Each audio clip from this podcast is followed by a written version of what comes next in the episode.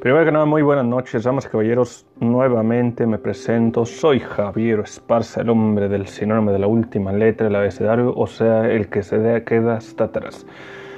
Le mando muchos saludos a Alan Soriano, a Mel Ramírez, a Joshua Beltrán, a Joshua Egor, a Fercan. Muchas felicidades por ser padre, Fer.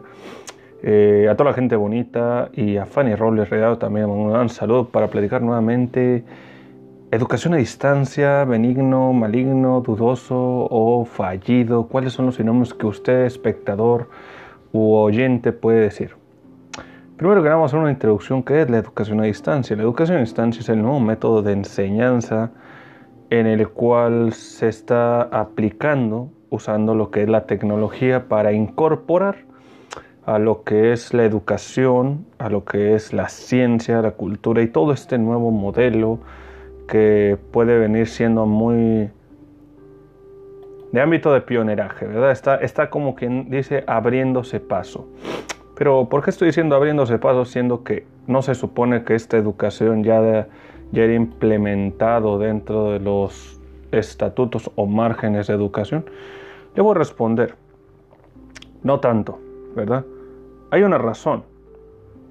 Mucho del problema de la educación o lo que se está buscando dar de todo esto puede ser por el hecho de que estás cambiando el contexto, estás como quien dice poniéndole demasiado chile al, plato, ¿verdad? Porque el chile es un, es un condimento que no está tan adaptado para, para ciertas cosas, ¿verdad? Pero si lo quieres comer así, cómelo y te vas a dar un picozón en la, en la nariz y demás pero hay gente que así le gusta, ¿no? Cada quien sus gustos. Pero al fin y al cabo eso viene siendo una repercusión. A lo que llego es lo siguiente. ¿Cómo puede repercutir la educación a distancia cuando el alumnado, teniendo la sencillez o las aptitudes para querer aprender o la enseñanza a disposición de, de un celular, no se ve obligado, lo ve, lo ve tan, tan, tan más confortable, más como que no darle la importancia. ¿Por qué, damas y caballeros? Yo le voy a decir por qué. Porque no encuentra una pronta estimulación educativa. ¿A qué es esto? Quitas tu gusto, quitas aquello donde puedes decir, si eres una persona multitareas, puedes incluso estar tomando una clase así con una cara de, ah, sí, sí, claro, definitivamente, o no, sí, definitivamente, no, señor, señor, señor um, Gustavo, claro, la, la ingeniería, no, no, Y en un lado puedes estar jugando Call of Duty Black Ops en, en un stream. Pero, ¿por qué pasa esto? ¿Por qué aún en un contexto tan sencillo no le presta el alumno la importancia necesaria? Muy sencillo porque no le interesa. Es el equivalente al tú contemplar materias de las cuales sabes que no te gustan y como tal son el choque como la materia que no te agrada y eso es lo que ocurre contigo. Y al pasar Eso es lo que ocurre en muchos, muchos del, detalle en la educación. Porque la educación es una cuestión que debe ser gustosa, ¿verdad? Yo así la veo, ¿no? me puedo equivocar. Hay alumnos que teniendo la oportunidad de hacer algo, no lo intentan y esta pandemia está peor. Uh, querer salir es una cuestión muy natural para. El ser humano, recuerden, es un ser humano es social por naturaleza, pero Creo que eso es lo que falta con cierta gente que no se da cuenta. Quizás dicen, no, pues es que perdón, me le da. No, no, no, no, no. Esto lo digo y en parte de vivencia misma. En mi hazaña propia, intenté comprar unos materiales para un trabajo, siempre usando curva. Yo cuando salgo me, salgo sin bañar para llegar a la casa y bañar. Es un método que hago yo. Y todo el instante usaba mi cubrebocas, lo lavo, y de repente Después de esto me toca entrar a un local donde los comensales, la gente que se supone compra o quiere comprar, los que entran al servicio, no toman esto en cuenta. Todo lo contrario. No, digo yo, si hubiera una marca, una, una mina personal, dijeran, ahí pisa, les aseguro que lo van a hacer. Para todos los que sepan que es una mina, una mina antipersonal es una mina que detona en base al tacto y pues básicamente ya se pueden imaginar, ¿no? De dos piernas tendrías una y saldrías cojeando. Pero el punto aquí es este. ¿Por qué la gente no toma esto en serio? Digo, no te gusta la pandemia o que no, a mí nadie le gusta. Pero entonces evita tú venir dañando a otros. Evita ah, hacer, ah, hacer daño a otros. No, no, no, no cabe en la cabeza de esa gente. Muchas veces ves las películas de zombie y ves que el, el, el, problema de un, de, un, de una infección siempre resulta en que un sujeto, un sujeto por su inconsciencia, libera un virus. Y que cuando dicen, ah, vamos a albergar a los sobrevivientes, hay 40 sobrevivientes. Muy bien. 40 sobrevivientes de los cuales 5 están infectados. Ahora, para hacer una medida preventiva puedes hacer esto. puedes dispararles y evitarles un contagio a ti y a tu grupo, pero no lo haces. No lo haces porque, a ver, ah, es que soy humano. ok, eres humano y no quieres convertirte en asesino considerando de que la amenaza biológica se te está viniendo encima. Es una pregunta muy poderosa por el sentido de que en qué sentido te convierte a ti dado la forma o el contexto que tú estás enfrentando, porque es un, dilema moral. El dilema es, ok, el mundo está hecho un caos, hay muertos por doquier y yo no quiero ser un asesino, pero aquí estoy corriendo el riesgo de que si yo permito que estos 20 sobrevivientes que tienen una infección infecten a 80, de estos 80 se vuelven 100 y eso me corre un riesgo. ¿Qué puedo hacer yo? Quien ha visto una película de, de Odler, era un, un perro que era propietario de un niño en un ranchito. Es una situación muy fuerte. Yo creo que esto es lo que deberían de estar viendo los niños, pero no lo ven porque mejor decirle al, al niño, mira mi hijo, tu perrito, el, el lanudo, ¿sí? Eh, lo, pusimos a dormir. Pero papá, pues era muy bonito y no tenía nada, yo, yo lo cuidé, ¿por qué no lo dejé en una casa de adopción? No, mi hijo, es que pues, no se me ocurrió. O sea, yo creo que ahí llega el contexto de lo que quiero decir. El problema aquí es de que no estamos hablando de un perro que puede ser portador de, un, de una rabia. Y esto es una situación que le había planteado a alguien hace unos años atrás.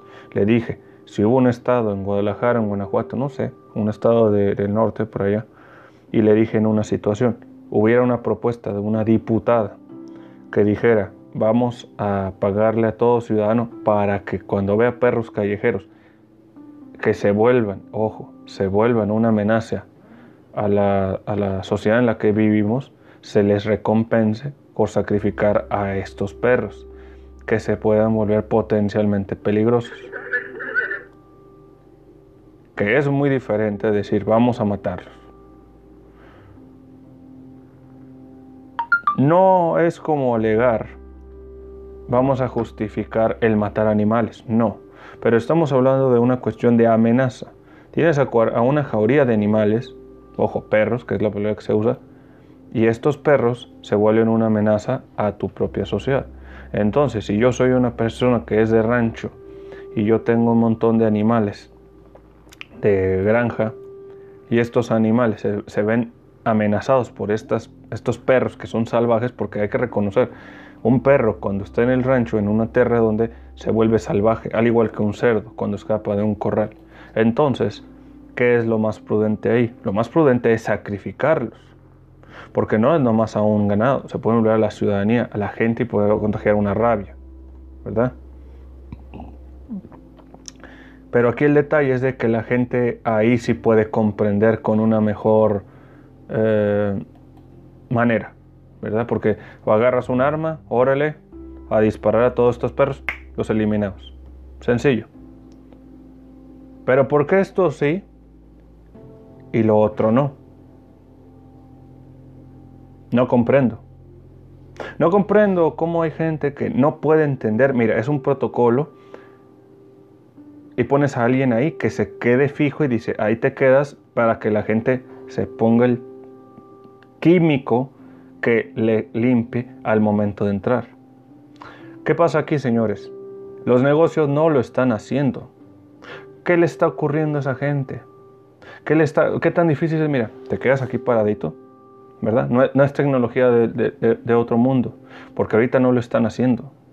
Yo creo que también es una responsabilidad de dos partes. Lo que hacen las redes sociales es como decir, ay, míreme, estoy afuera en mi, en mi casa, eh, ok, tu casa es tu pedo, no hay problema. Fuera de ella, no estás usando cubrebocas, ¿para qué te lo quitas? ¿Cuál es el punto? Ay, es que quiero que me vean sonriendo porque, porque mañana tal vez voy a morir. Señores, eso se llama narcisismo de primera. Esto es lo curioso. ¿Por qué no les da miedo? Les da miedo el virus, pero no les da miedo fumar mota marihuana. O por ejemplo, dicen ellos, eh, pues es que la moto te ayuda, carnal, es puro relajante. Yo le digo, ok, el hecho de que tú tomes un compuesto orgánico no te garantiza de que sea sano. ¿Por qué digo esto? Tú cosechas en la tierra. Muy bien. Y dices que la tierra es nutritiva. Pero, ¿qué pasa si tú no le dejas que la tierra tenga nutrientes? Vitaminas, minerales. Tú no lo haces porque no sabes que la tierra le estás dañando. Como consiguiente, estás teniendo, tomando algo que está dañado. Como en sí, para concluir, no estás teniendo nada sano en tu organismo. Estás todo lo contrario, estás tomando algo que está dañado y te lo ingieres a ti mismo creyendo que es la nueva, la nueva age. Esa es la sencilla situación. Eso es lo que está ocurriendo. Si ustedes, gente o gente que tal vez sea muy inteligente o intelectualoide, tal vez se podrían estar dando la idea que, oye, ¿qué tal si mejor como algo más sano y hago ejercicio y poco a poco voy mejorando mi salud? Claro que desgraciadamente no está ocurriendo nada.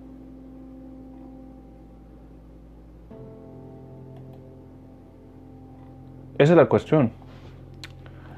¿Qué se puede decir al respecto? Digo, a lo mejor ustedes, oyentes, radioescuchas, tal vez estén escuchando esto y digan, oye, es cierto, yo lo vi, había una tienda en la que estuve, no me atendieron como era y esa persona estaba entrando como Pedro por su casa, pero no fue tomado en cuenta.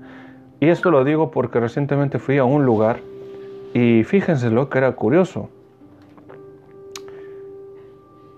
estas personas eran cuatro y a ninguna se les tomó medidas. Todos estaban así como que Pedro por su casa. Para mí digo lo siguiente. ¿Cuál es el mensaje sobre esta situación? Porque aquí está diciendo la gente, oye, no me importa el virus, yo estoy bien. Ah, ok, tú sí estás bien. Bueno, vete a un hospital y cuando tú estés mal, ahí sí preocúpate.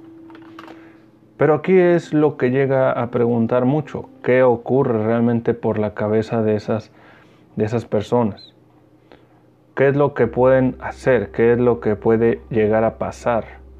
Si ya están sabiendo las consecuencias de esta desagradable situación, ¿por qué no tomarlo como una medida? Pero ahorita está sacando el cobre muchas de estas cuestiones. Por ejemplo, un ejemplo muy interesante es la zona del de Museo de la Chinesca, o museo que está aquí en la zona centro, lo cual puede ser muy, muy bueno.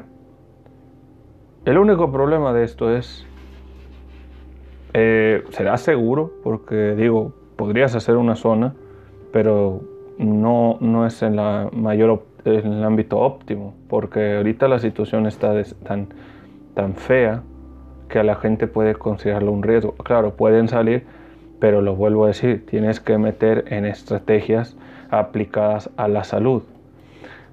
Mucho del problema que tiene el mexicano, y hablo en general, es de que no toma las acciones correspondientes.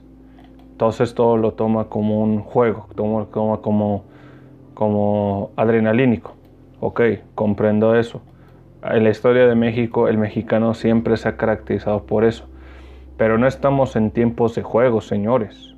Si usted, si la gente, nuestros abuelos, vivieron en la época de la Revolución Mexicana, tal vez ellos se burlaban, pero también estaban dándose disparos, había muertes por doquier, había no había ataúdes, había petates, porque era la, la ausencia de recursos, ¿verdad? Trabajaban y hacían con lo que podían, como toda revolución, ¿verdad? Pero ahorita no estamos en esa revolución, estamos en una cuestión de gente que se supone letrada, ¿verdad? Que está preparada, que está intelectualmente desarrollada, ¿verdad? Que es lo que se supone que deberían estar alegando. Entonces, ¿a qué llega esto con la educación virtual? Aquí le respondo.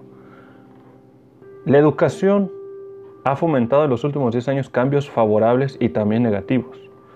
Porque el hecho de que tú tengas contacto con aquel que es tu docente, tu mentor o maestro, debe darte una mejor comunicación al momento de enseñar. Oiga, profe, tengo una enseña. Ah, no puedo, ya me voy. Ah, bueno, le escribo en Facebook. Tengo esta duda. Muy bien. Pero aquí revela el cobre como todo. No interesa. Porque ahora los espacios donde tú encontrabas una descarga o una, ah, una estabilidad o una forma de escape a tu vida diaria se están limitando. ¿Qué quiere decir con esto? Tratas de acoplar eso que tú quieres eh, desquitar quizás a algo obligatorio. Y ahí entra el problema. Para muchos ves o haces algo que a ti no te agrada, lo muestras y ya no sabes cómo hablar. Esto lo dice también maestros que han sido expuestos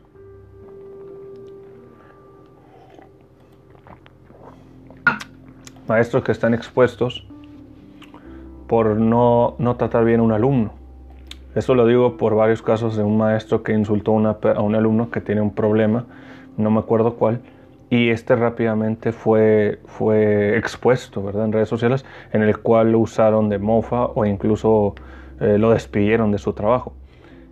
Y también otro maestro que en una cuestión de ciencias sociales, no me acuerdo muy bien, ciencias humanas, decía que por qué no rociaban a los inmigrantes, cito, como lo hacía Hitler.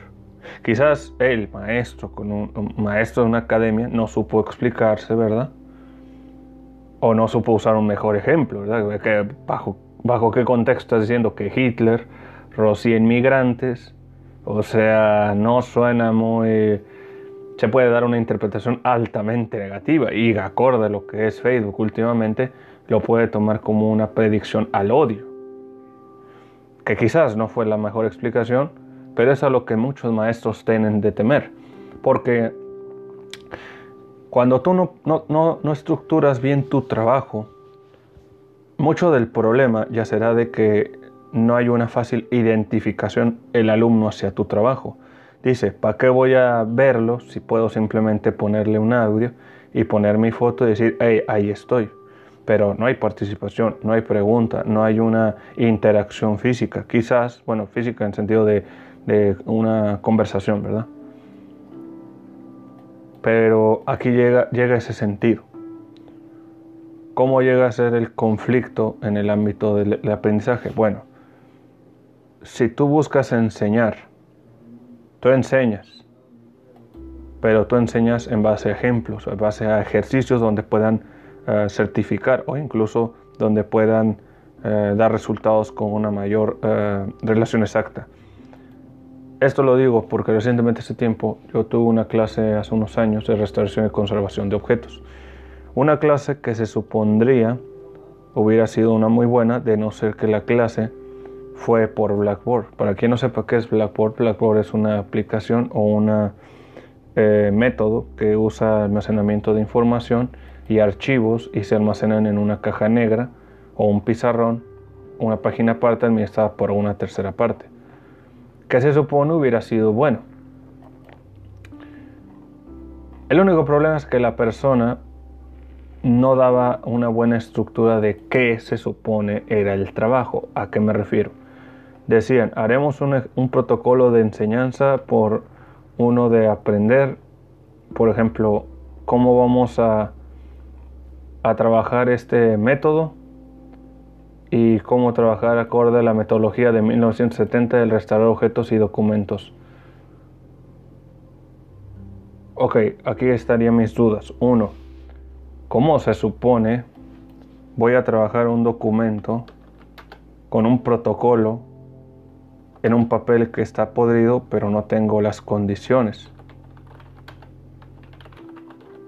Esa es una pregunta muy obvia porque se supone estamos hablando de un material que, es físico, es, una, es un método de trabajo de dicho químico y no es una cuestión sencilla.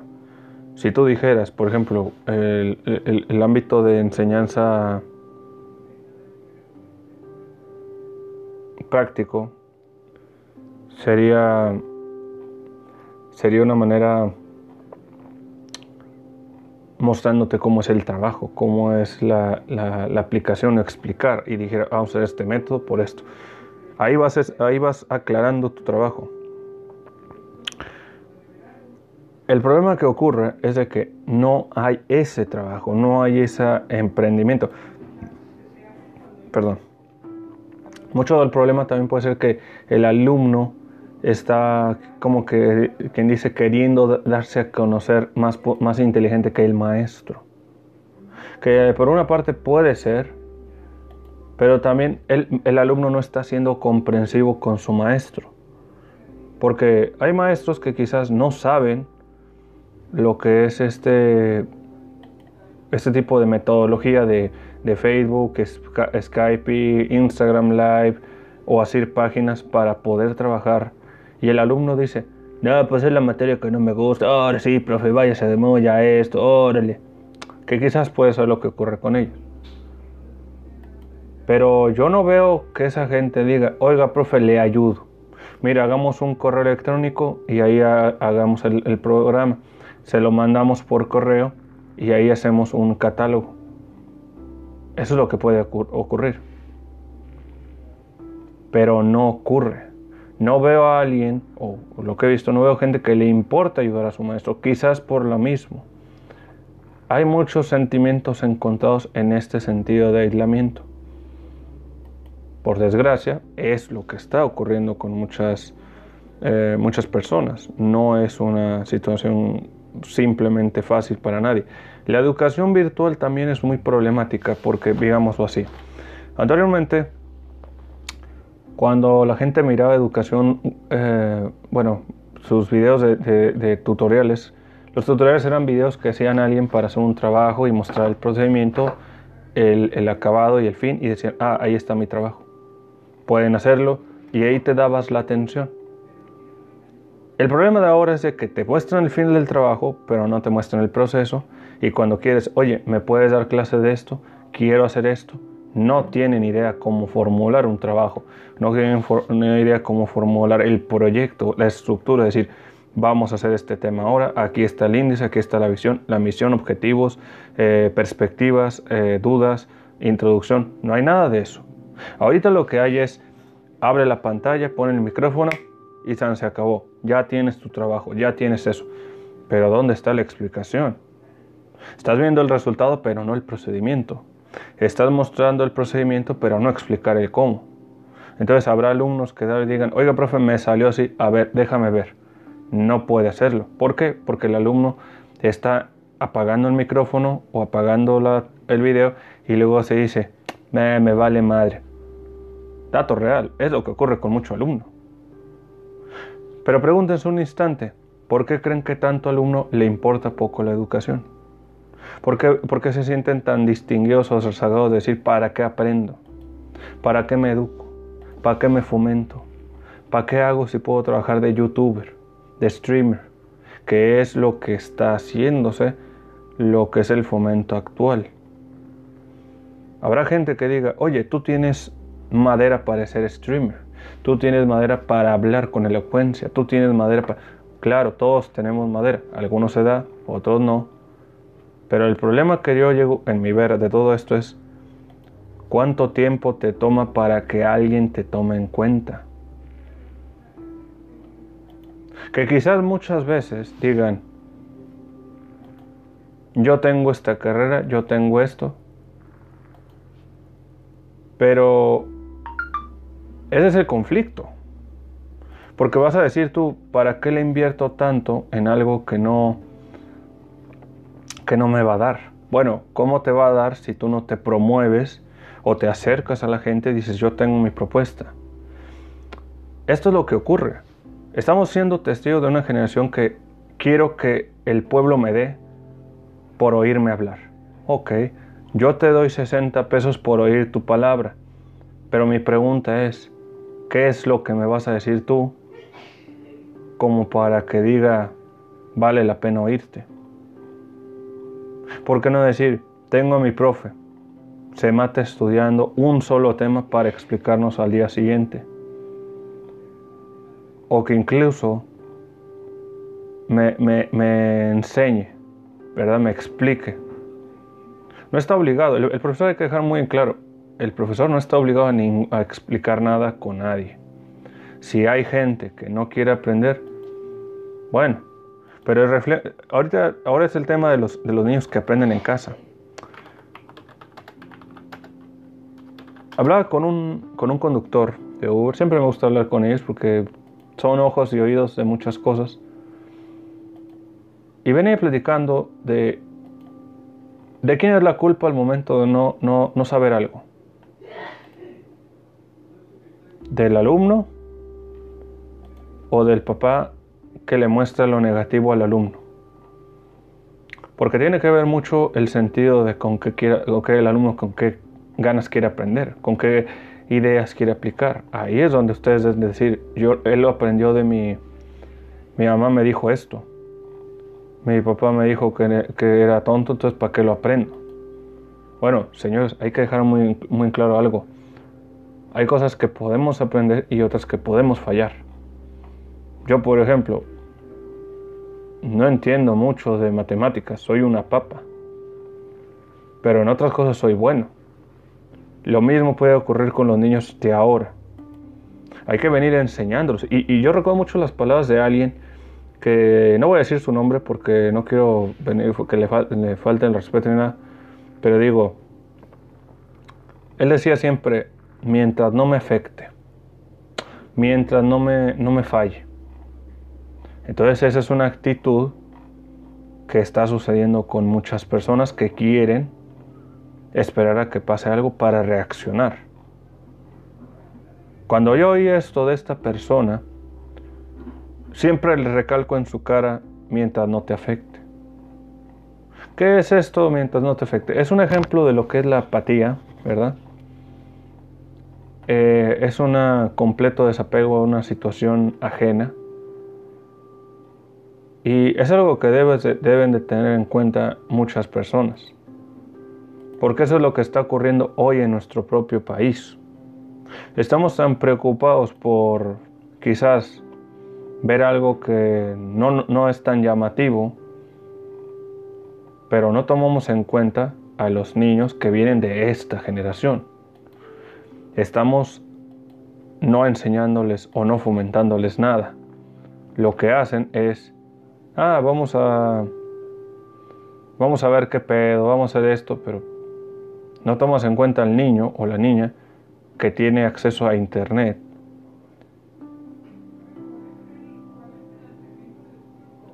Y esa es la consecuencia. O sea, está el Internet, pero no saber qué ver. Y alguien lo está instruyendo. Por ejemplo, ¿qué es un youtuber? ¿Qué es un influencer? Eso es lo que muchos padres ahorita pueden estar preguntándose. Yo les puedo dar una explicación qué es esto, pero como no comprendo muchas cosas, no sería el más óptimo, aunque daré lo que puedo decir al respecto. El influencer o el youtuber es un personaje obtenido de los medios sociales o electrónicos los cuales influyen para el comportamiento tanto más rebelde o práctico dentro de las márgenes sociales y culturales en la sociedad. Algo así como lo que eran los, eh, los músicos, raperos o los cantantes en los noventas, quienes tenían un reflejo, un manejo de mensajes en contra de la situación, en contra de su propia eh, casta o problemática social, racial o política, pero aquí eran como una manera de propuesta en base a un levantamiento de los jóvenes, decir, oye, yo me identifico con él, yo hago esto y estoy tranquilamente, ¿no? O sea, no, no vengo ofendiendo a nadie, pero estoy tratando de mostrar cómo levantarme. que es una manera de influir y mensajear, pero no evocaba tanto a problemáticas. Y el problema de ahora es de que ahora estos influencers no te evocan a una cuestión práctica, sino una cuestión de retos para que tú, consumidor de lo que es la imagen de ellos, venga divirtiéndose. Entonces, ¿dónde está el riesgo de todo esto? Ah, bueno, muy sencillo. Si uno de estos vatos te dice tírate un edificio porque lo hice en un, en un reto para llegar a likes, lo va a hacer. Aunque sonaría de chiste, es neta. Entonces, ¿no es peligroso esto? Yo diría que sí. Pero ¿qué hace el, padre o la madre al respecto a esto? Se va con la idea de que es para parte de la cultura. Es parte de la cultura, sí, pero no es una buena cultura. No es una buena cultura porque eh, viene dañando la integridad de una persona. Ahora,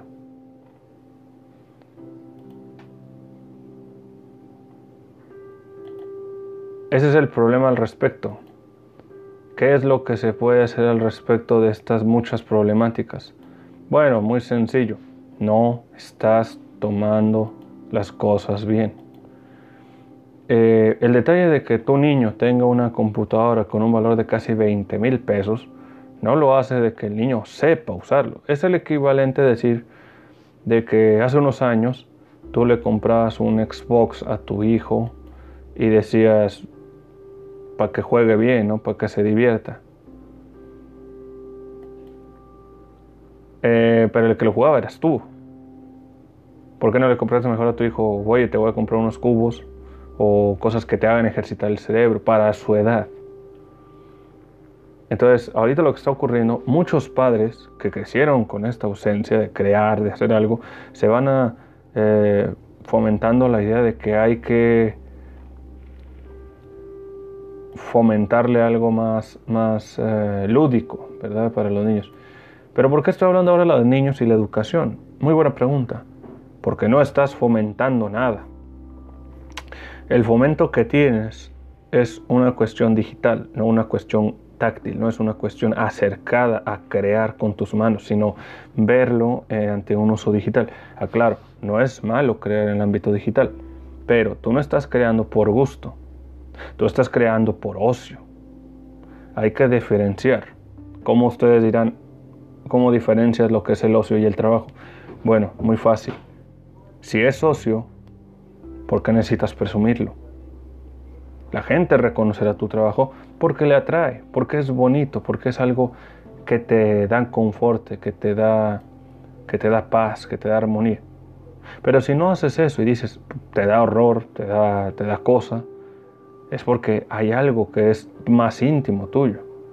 Entonces, no es una situación sencilla la que estás tú afrontando, sino el hecho de que estás tratando de buscar desahogar esas penas. Muchos de los otros problemas que están sucediendo al momento de, la enseñanza educativa es el ámbito de una preprogramación educativa, es decir, eh, había películas en los 60 que te hablaban de ámbitos de sociedades futuristas donde las sociedades mismas clausuraban o vivían encapsuladas por miedo a la radiación, cosa que es lo que puede estar ocurriendo hoy en día, pero que también puede ser repercuyente porque muchas de las personas no tienen una una buena idea de cómo enseñar, cómo si yo veo algo que está encerrado y me va a enseñar, pues así es como quiero aprender. Pero no es una cuestión, digamos, digamos sana, ¿no? porque eso es lo que es eh, peligroso. Pero ¿por qué vuelvo a decir que es peligroso? Bueno, es peligroso porque definitivamente toman en cuenta que tienes ah, un vato que le enseña algo violento a tu hijo o hija o niño o sobrino y dices, yo lo vi en internet y lo quiero hacer. Pero no hay algo que te explique por qué, para qué, en qué, con qué fin. Quizás estas situaciones son cosas que, que mucha gente quizás no está tomando tan, tan a la ligera. La educación virtual es un conocimiento muy bueno, yo lo he dicho, como le llamo muy personalmente como un complejo de caja de Pandora. Quien no sepa quién era Pandora es parte de la cultura griega, quien a su vez era una diosa. Cuando se creó el universo, según Zeus, agarró toda la oscuridad del, universo y la puso en una caja hecha por Hefesto, dios de la forja y el fuego. La encapsuló ahí para que la humanidad tuviera lo más hermoso del mismo mundo. Después de eso, una diosa joven que llamada Pandora abrió esa caja y liberó toda la misma oscuridad que Zeus había guardado, la, la expulsó, afectando todo el universo nuevamente después de la, oscuridad misma.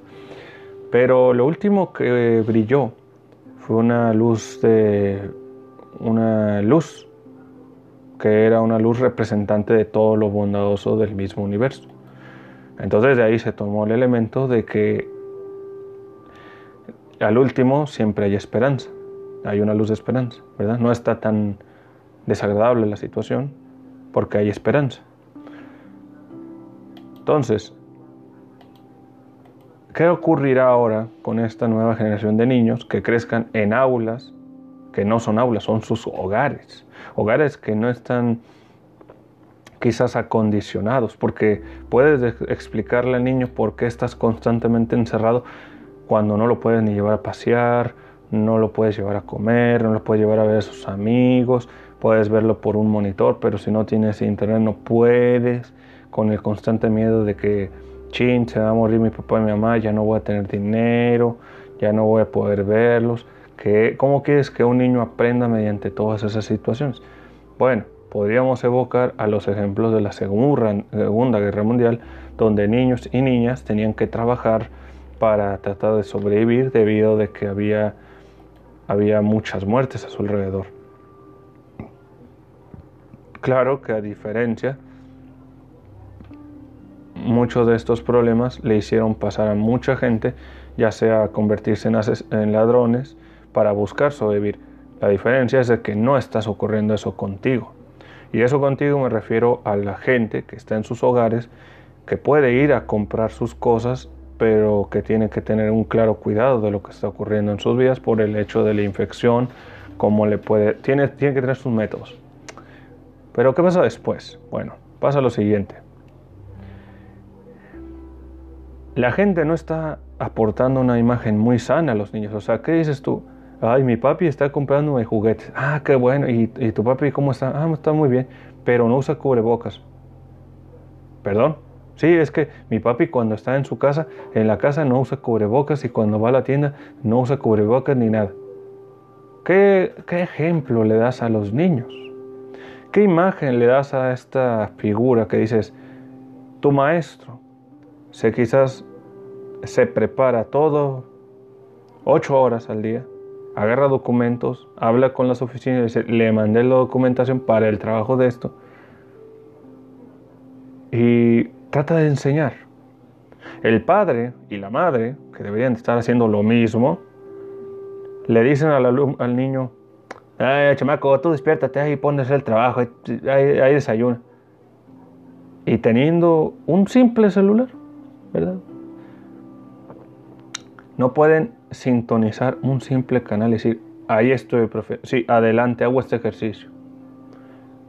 ¿Por qué ocurre esto? Muy simple. Porque no les interesa. Porque lo ven fácil. Porque simple y sencillamente creen que es una cuestión que no hay que tomar en cuenta. Pero ¿quién lo dice? Lo ven de papá y mamá lo ven de que esta educación es muy poco práctica. ¿No les gustaría a ellas estar haciendo algo así? Bueno, es lo que ocurre.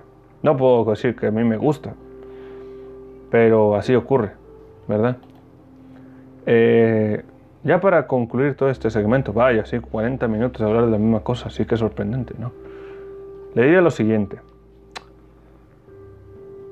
Piensan que su vida es una prisión si no pueden agilizar, ejercitar el músculo, ejerciten el cerebro. Créanme, van a notar la diferencia después. Así que le voy a decir lo siguiente. Pónganse a leer libros como Oscar Wilde, el autor, el, libro llamado De Profundis, una historia de aquellos que gustan del romanticismo británico, victoriano. También les recomiendo que lean la Ilíada de Homero. Eh, también les recomiendo que lean lo que es eh, las aventuras de Don Quijote de la Mancha, Sherlock Holmes, Moby Dick también. Eh, se pongan a leer un poco de Mario Benedetti, si es posible. Para los niños, pues Juan Salvador Gaviota, muy buena historia. El Popol Vuh también. Eh, los cantares del mío Cid para los, para los pequeños. Y así, libros, ¿no? Si no les gusta lo que están viendo en YouTube o algo, mira, así es sencillo. Pónganse a leer libros, nutran la mente, aprendan ejercicios, porque ¿de qué, de qué les sirve tanto chorizo, verdad? Que podría decirse a las, a las muchas problemáticas, eh, es el problema, ¿verdad? En lugar de hacer TikTok Challenge, pónganse a hacer un libro challenge y pónganse a hablar de lo que aprenden de un libro y vean la diferencia. Porque llegando a un punto, tienes estas aplicaciones como TikTok donde dicen, eh, haz una tontería. Ah, hice una tontería. Ah. Bueno, chido, ¿qué aprendes? Digo, hay gente que lo parece muy divertido, pero pues no comprendo.